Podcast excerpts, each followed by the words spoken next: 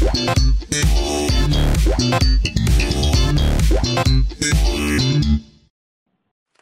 玩声友会，听见好音乐。大家好，我是 ASD 太郎。今天我们要依然吹起浓浓的怀旧风。我发现哦，听爱玩声友会的这个听众朋友们，在听到一些个古代一点的音乐的时候，这个共鸣性非常的强。像最近呢分享的这个《勇者斗龙》系列的音乐，很多人在网络上就跟太郎聊了非常多的天。难道同温层都是这个年纪颇长的人吗？我们也希望向下发展，有更多这个年轻的朋友们听听这个过去的一些好音乐，也能够跟太郎多多交流一下。或许你可能现在没有机会，但是其实现在市面上有非常多的像模拟器啊这些等等的软体哦，这个现在硬件功能都很强大，有的都可以放在手机里面，甚至很厉害，还能把它改到像 Switch 里面都可以玩。如果你觉得音乐很好听，你也可以呢利用这些相关的功能，在怀旧一下看看当时这些好玩的游戏呢，它带来的氛围是不是跟这音乐呼应起来，也会有相同的感受。在家机刚开开始诞生的文明当中，最重要的历史阶段就是法米控任天堂的红白机时代。那我们今天呢会特别精选呢五六首音乐跟大家分享。首先第一个要分享的这个音乐呢就非常的厉害啦，是一款射击游戏。在射击游戏当中呢，太郎个人对这款游戏哦是觉得彩度是非常棒的，我觉得有一点点幸福的味道，因为它的整个游戏的画面颜色非常的多元丰富，叫做冰封哦。这个两个拳头。的这种飞机的战机的这个驾驶，而且可以双人共同合作。除了音乐好听之外，游戏的画面呢也非常的亮丽。因为在过程当中，你是要不断的射那个子弹去打那个云里面的铃铛。那每一个铃铛呢，它都会变色，每一个变色代表不同的这个宝物的功能。所以有时候如果双打互相合作的时候呢，在自己的战机身上打出了另外铃铛，搞不好你的队友跟我说再把它打一下，打成它需要那个功能，再把它吃下去。所以它双人合作呢，这个技巧是非常非常重要。那这款游戏呢，其实最早也是在一九八六年就在红白机上面发售，算是在红白机上面呢非常早期的作品。那发行商呢孔纳米当然也是非常的有名。让大家来欣赏一下《冰封》这款游戏，怀念当时团队合作、大家一起努力的过程。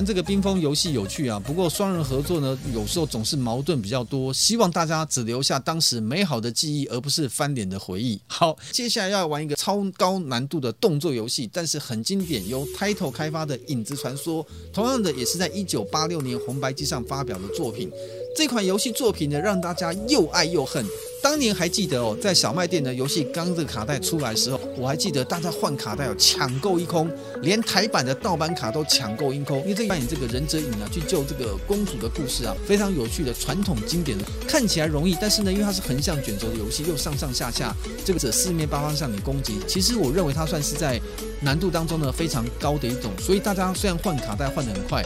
我记得没有错的话，当快的陆陆续续在一个礼拜之内。大家又把卡带拿去换别的游戏，因为太难了，玩不动。所以呢，在游戏当中，当年打到那种后面过关啊、跟 BOSS 对决啊，很厉害的人真的不多。但这个电玩小卖店里面，有人如果能够是正好租卡带在现场玩《影子传说》，那大家发现这是个练家子，就会围在后面看。然后当他看他这种在这个多方面的攻击当中呢，能够冒险犯难，最后通关啊。后面的这个小孩子啊，都是下巴张得非常大，阵阵发出哇哇这样的声音。如果真的玩很厉害，想要享受虚荣的成就感，就可以在外面呢公开示范来玩玩《影子传说》。今天要给大家听的也是这款游戏最经典，大家一开始进入游戏当中会听到的主题音乐，让大家再度怀旧一下这款当初呢高难度的《影子传说》。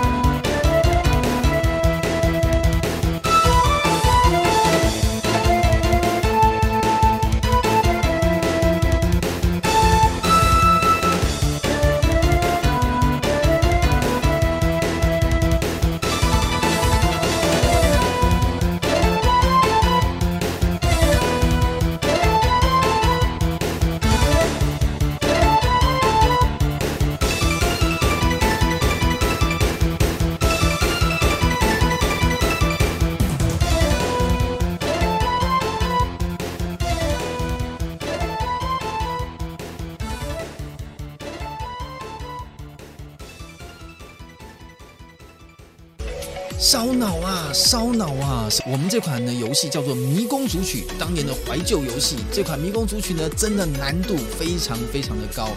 跟相对这种动作游戏的快旧这个来说，这款游戏玩起来感觉呢，tempo 没有那么快。你这一个戴着这个像是那个魔法师睡衣帽的这种叫米龙这个主角，要去解救艾尔斯拉公主。不过呢，在这个迷宫的城堡里面呢，它有很多解谜的元素，所以在行进的游戏过程当中呢，你靠着吐泡泡去攻击别人，然后去打坏一些墙壁啊，发掘隐藏的暗道。这个过程哦，其实难度很高。当年因为都还没有版权这种意识的时态，不是合法的出版社，他们就会去出那个攻略本。尤其像迷宫组曲这种很烧脑的游戏，大家去买攻略本的意愿就会非常非常的高。我很喜欢玩这个游戏，但是呢，当年太郎到后面也是解谜解到，想要把那个任天堂红白机摇杆从主机直接跟本体分离，因为玩到实在快大抓狂了，一直走一走，怎么绕了一大圈，那个门开开去，最后又回到大厅的原地。所以呢，后来透过这个攻略本的协助呢，终于给我把迷宫主曲给过关掉。当年你虽然烧脑，但是呢，现在这款游戏想想起来呢，那个过关的滋味呢，还是回味无穷。今天也跟大家推荐一下。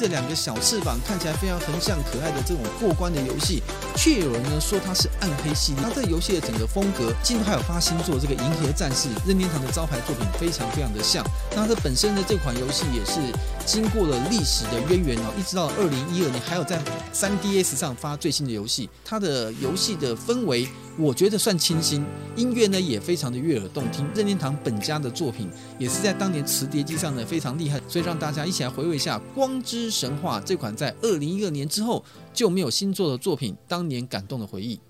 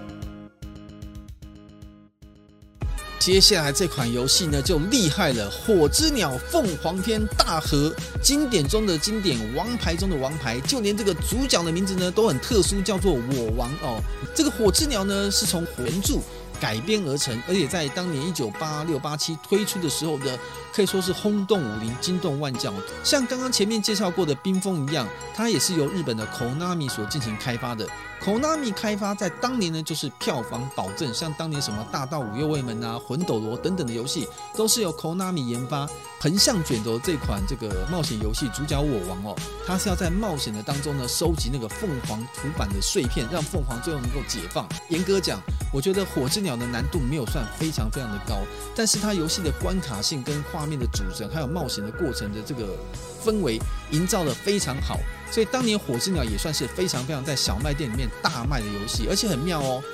它的周转率很低，表示什么呢？大家买回去呢不会换，因为之前太阳分享过，小时候大家没钱嘛，卡带是用交换制，这个卡带玩完拿去给。这个店家贴多少钱换下一款？但是当年太郎在当店员的时候呢，就真的可以证明，火之鸟几乎卖出去就很少再回来的，大家都把它留下来了。包含像太郎现在一样，这种火之鸟当时原版的卡带呢，都好好的、静静的躺在箱子的某个角落。但至少我还是把它收藏的好好的。经过重新演奏的同人音乐的版本，感觉会让大家再次回到那个感动的年代，体验一下这个任何人玩起来都可以很有成就感的火之鸟。